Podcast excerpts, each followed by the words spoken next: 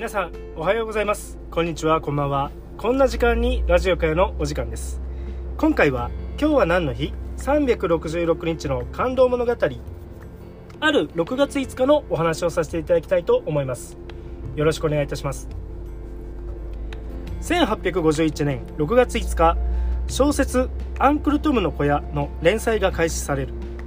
1776年アメリカは合衆国として独立を果たした。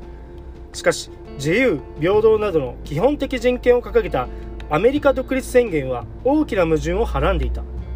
全ての人は平等に作られ幸福を追求する権利があるとして独立したにもかかわらずこの全ての人の中に黒人奴隷は含まれていなかったのだ。アメリカを開拓しようとイギリスからやってきた白人は今日でいうアフリカ系アメリカ人を使用人としていた。使用人としていた。当時の白人たちには黒人が同じ権利を持つ人間があるという認識はなく奴隷としてイギリス本国から輸入していたのだ。独立後もこの奴隷制は残っていたが人道的にこれが問題だとする人々が少しずつ声を上げ始めていた。そんな時代背景の中1851年6月5日雑誌「ナショナル・イーラ」で連載が開始された小説が「アンクル・トムの小屋」だ。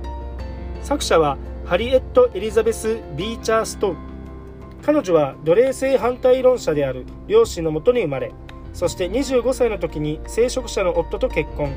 40歳の時にアメリカで初となる黒人を主人公にしたこの作品の執筆を始めた。物語の主人公は黒人奴隷のトム。彼は比較的幸福な使用人として働いていたが使えていた家が困窮したことから悪辣な農場主の家に売られていき最後には暴行され殺されてしまうというストーリーだ。本は大変な反響を呼び35万部が売れるという空前の大ベストセラーとなった。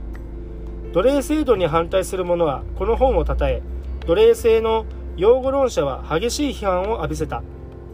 世論を真っ二つにしたこの一冊の本はやがて奴隷解放そのものを問う。南北戦争への一つのきっかけにもなっていく。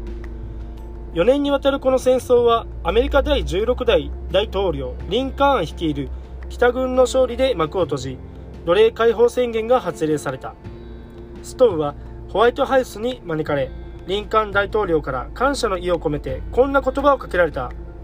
こんな小さなご婦人がこの大きな意義ある戦争のきっかけとなる本をお書きになったのですね。今回は6月5日小説「アンクルトムの小屋」の連載が開始されるのお話でした。明日6月6日はノーベル文学賞を受賞した作家トーマス・マンが誕生のお話です。ご視聴ありがとうございました。